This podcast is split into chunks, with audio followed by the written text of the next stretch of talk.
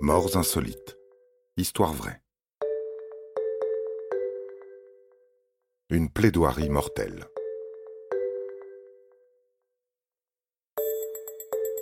Un bon avocat est avant tout un bon acteur.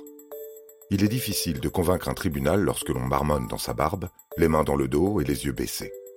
Non, il faut porter la voix, s'emparer des planches. La plaidoirie doit être captivante et faire frémir les jurés comme s'ils étaient plongés dans un polar sordide.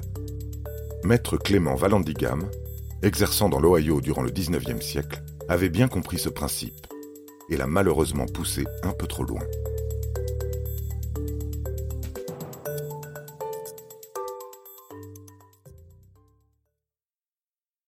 Le 18 juin 1871, au tribunal de Lebanon, se tient le procès de Thomas McGehan, accusé d'avoir tué Thomas Meyer à l'aide d'un pistolet au cours d'une fusillade dans un bar.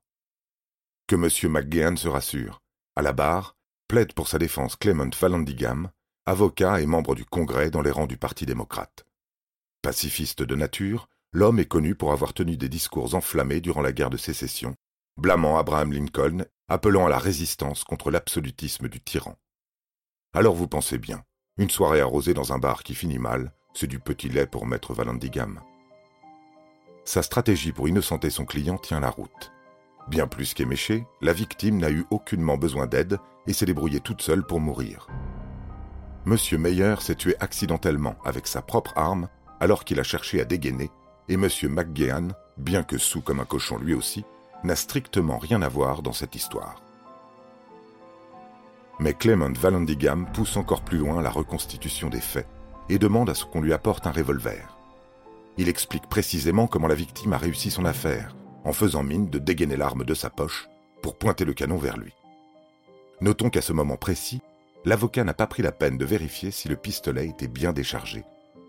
Lorsqu'il appuie sur la gâchette, c'est le coup de théâtre. Une détonation fait sursauter la salle entière et une balle vient se loger dans son crâne.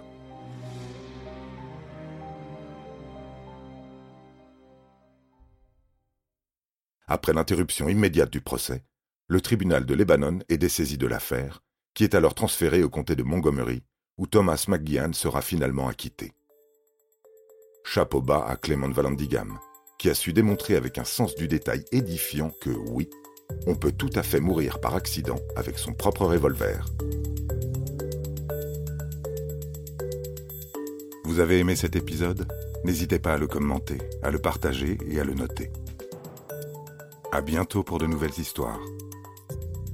Studio Minuit, créateur de podcasts addictifs.